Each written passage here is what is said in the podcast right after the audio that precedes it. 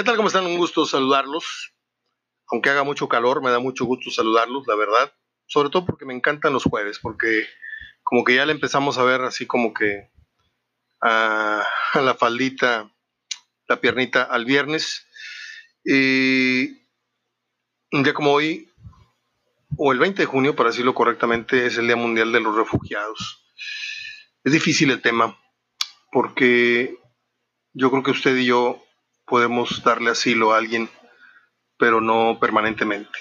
Y hoy nuestro país está siendo invadido por mucha gente que está supuestamente utilizando nuestro suelo como tránsito, como puente para llegar a donde ellos no pueden llegar tan fácilmente como se cree.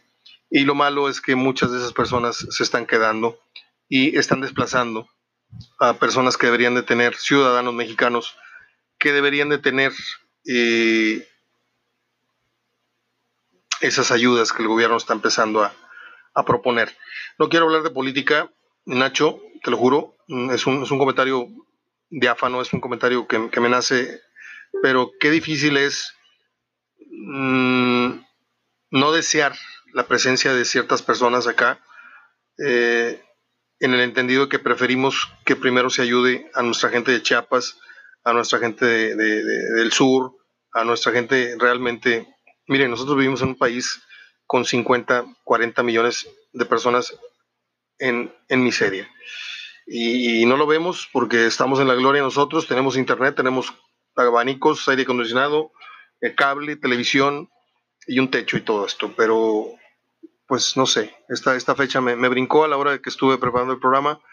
El 20 de junio es el Día Mundial de los Refugiados. Bueno, día como hoy nació... No, les dejo las efemérides para el final. Efemérides para el final. Bueno, pues ayer lo más importante o lo más interesante del partido fue el, tirito este verbal que se aventaron eh, el Tata Martino y el otro señor de Canadá, eh, además del gol de guardado. Mm, el Tata trae números así muy rimbombantes, así empezó Osorio, pero hay mucha diferencia entre Osorio y Martino. Martino no juega al experimento eh, con la selección. El Tata es un hombre que ya advirtió que con él no va a haber rotaciones, va a haber descansos, que es diferente. O sea, para este juego próximo, eh, México tal vez experimente tres, cuatro cambios por ahí. Uno de ellos puede ser el de Jonathan. Eh, preocupa la lesión de, de, Pizarro, no sabemos si a Pizarro lo están guardando, lo están no sé qué pero desde que empezó a surgir esta información de que lo querían en Europa, algo pasó, que medio se congeló el asunto, no sé si esté lastimado o no, la verdad. Pero bueno, eh, las diferencias que, les digo, el Tata trae seis ganados de seis jugados, 23 goles a favor, 7 en contra, pero ya hay un prietito en el arroz. El de ayer fue un partido bastante, bastante lucido. Mire que yo eh, soy cuando me lo propongo, me, gusta analizar con mucha agudez eh, el partido fulano-sultano. Y México jugó terriblemente mal ante Cuba eh, los primeros 30, 45 minutos. Aunque hayamos quedado 4-0, 3-0 el primer tiempo, eh, hubo 6, 8, 10 avances que los terminaron como niños de secundaria. O sea, jugando a tontas y a locas, eh, pases que estaban para ya terminar la jugada fueron mal servidos, centros con ventaja fueron pasados, en fin, como si estuvieran en una cáscara totalmente informal. Eh, a pesar de que por ahí se metió uno, otro, otro. Eh, Cuba se metió dos goles solo, por ahí Jiménez metió caso un rebote y también metió uno. Y eso nos hizo ir perdiendo el sentido de la, de la realidad. Y la realidad es que México le va a ganar a Cuba de 100 veces, 101 veces. Pero hay que ver cómo se le gana si por errores propios del cubano o del equipo este, precario en, cuestión, o si le pasas categóricamente jugando al fútbol. Ayer México, curiosamente, tuvo enfrente al rival que jugó mejor al fútbol y que no las metió. Las jugadas que fabricó Canadá, y me dio mucho gusto eh, oír un apunte decente de Sague, que todo a partir de, la situación esta de Sague, del video porno este que le descubrieron, este, se ha convertido en un objeto eh, sexual y, de, burlas y de dobles sentidos y el poco cartel que tenía como comentarista, ya estoy metido en este tema, perdón, pero lo tenía guardado, algún día lo tenía que sacar. Eh, me da mucha pena que Sage no tenga ni tantita vergüenza. Yo lo admiraba mucho, pero este, ahora de esa desgracia que le costó perder a su esposa y a sus hijos, ahora de esa desgracia hace un chiste.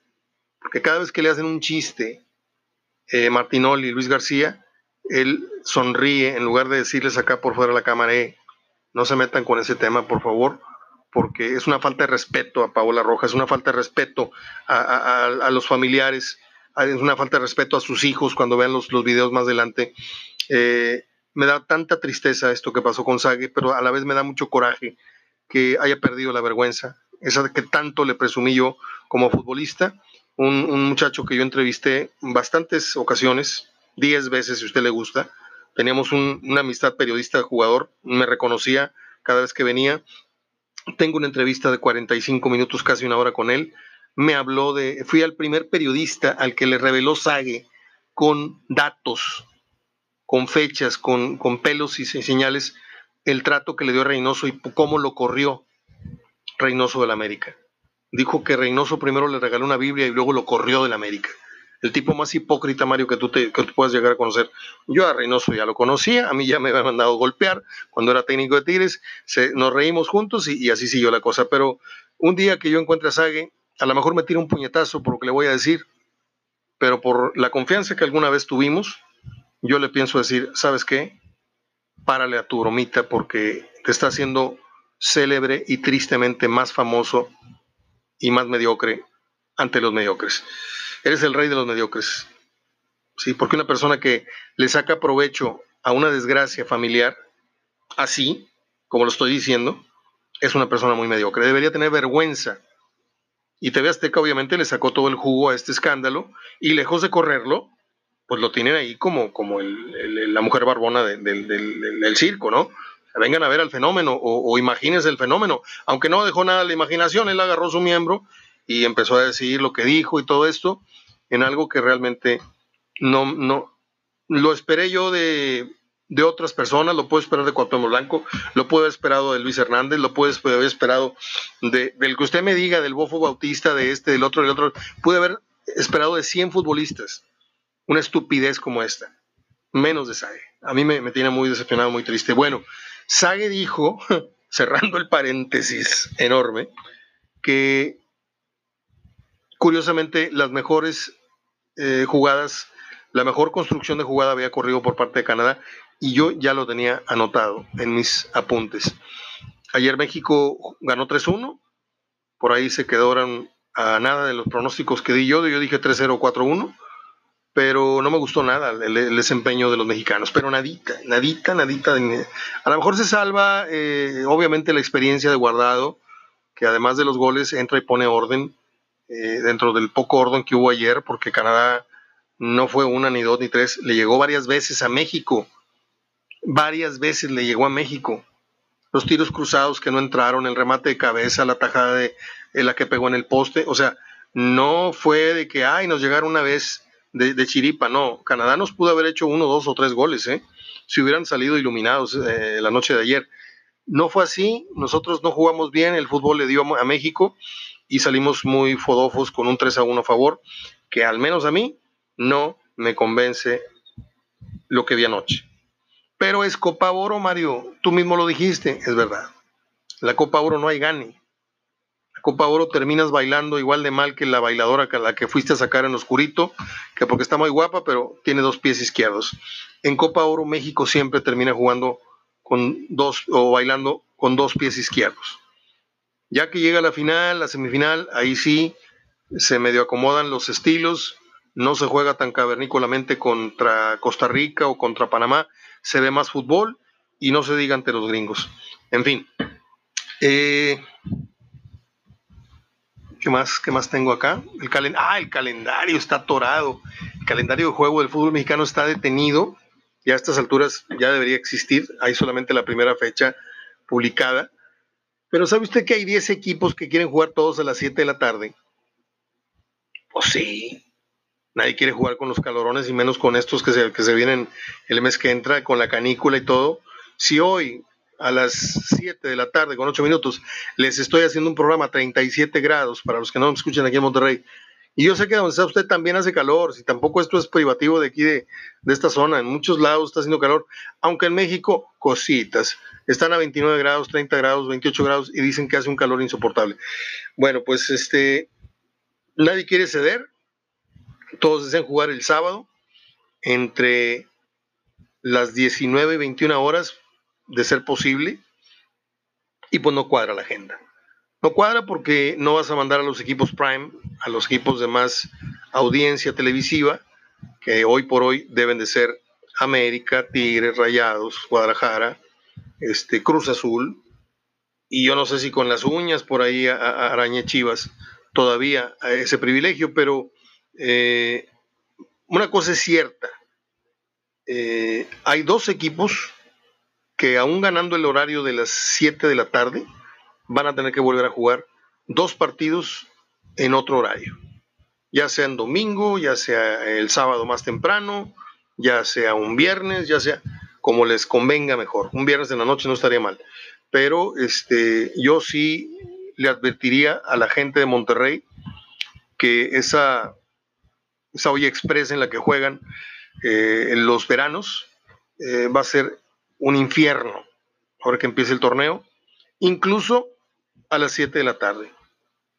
Yo, bueno, es que hay muchos intereses por medio. Yo le iba a decir, váyanse a las 9 de la noche. Si a las 5 y a las 7 no están llenando, ¿usted cree que la gente va a querer ir otra vez a las 9 de la noche para salir del, estadio a las 11 y llegar a su casa en dos camiones a la 1 o 2 de la mañana? Está bien difícil el tema, ¿eh? bien, bien difícil. Bueno, pues me voy con las efemérides del día de hoy, ahora sí. Déjeme, se las eh, busco porque las tengo ya publicadas, aunque las puedo eh, recordar algunas de memoria. Por ejemplo, un día como hoy nació Nicole Kidman. Lo que no me acuerdo son las fechas. A ver, déjeme ver. Eh, un día como hoy, en 1967, nació Nicole Kidman. Debe estar cumpliendo 52 años. hay pocas mujeres cuando yo voy al cine que a mí me dejan suspirando o babeando, o se me olvidan los diálogos y me pongo a ver, o, no, o no escucho el diálogo porque a veces no necesito, cuando ya tienes un oído más o menos, no necesito voltear a ver a veces los títulos, pero me quedo viéndola y digo yo, qué muñeca tan más hermosa de mujer, eh, antes, ahora y después. Eh, otra es Diane Lane, otra fue Michelle Pfeiffer, la que sí ya se le llevó el tren fue a, a, Jennifer Aniston, que amolada le está dando la vida. Eh, obviamente Kim Basinger fue mi primera este, güera de estas que, adoro. Y mm, hoy cumpleaños, ya déjate de comentarios, Mario, de esos. Un día como hoy nació un gran actor, que lo mismo puede hacer comedia que puede hacer papeles de gángster. No me acuerdo cuál fue la, película en donde este, entra a inyectarle droga. Ah, la del piloto este, en donde Denzel Washington, creo que es un piloto que padece alcoholismo y hace un papel fabuloso. Estoy hablando de John Goodman. Nació en 1952, hoy debe estar cumpliendo 67 años, más o menos. ¿Qué más? Un día como hoy inició el programa del Chavo del Ocho.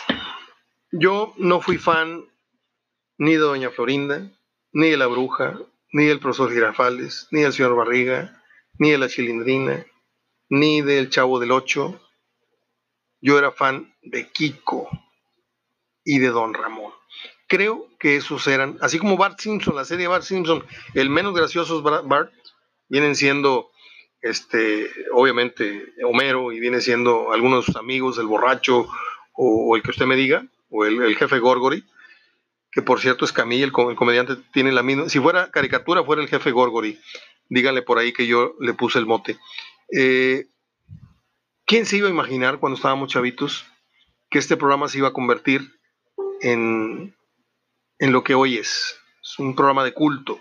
No hay argentino, no hay colombiano, no hay peruano, no hay sudamericano con el que yo platique que en determinado momento de la plática no me saque a colación el Chavo del Ocho. En Chile, el Chavo del Ocho es, es, pues no sé, no sé cómo intitularlo, no es Dios, es lo que usted me diga. En Argentina no se diga, etcétera, etcétera. Bueno, ya me extendí con este tema del Chavo el 8, termino con, ah, híjole, cumple 70 años Lionel Richie, aquel que fuera vocalista del grupo Commodores. Hoy cumple años Danny Aiello, un actor muy interesante. Si usted quiere ver la mejor película de Danny Aiello, donde hace un papel muy, muy, este, obviamente salió en El Padrino 2, salió en, en Hudson Hawk, en La Rosa Púrpura del Cairo, del gran este, Woody Allen, en aquella película donde sale, ¿cómo se llama el actor? Se sale de la pantalla. Estás viendo el cine y parece que se salió hacia enfrente. Está genial. Este, pero para mí la película que me marcó eh, en tanto su actuación fue Moonlight, Hechizo de Luna, en donde sale con Cher y sale con Nicolas Cage, muy joven. Está deliciosa esa película. Eh, y bueno, no sé si ya murió o no murió. Hoy también nació en 1931 una actriz muy simpática. Creo que salió en las este, Magnolias de Acero, ¿no? Este, o French Fries, Tomatoes, algo así. Tomatos, tomates verdes fritos. No sé en cuál de las dos, pero en una de esas de, que son un grupito de mujeres sale Olimpia Dukakis.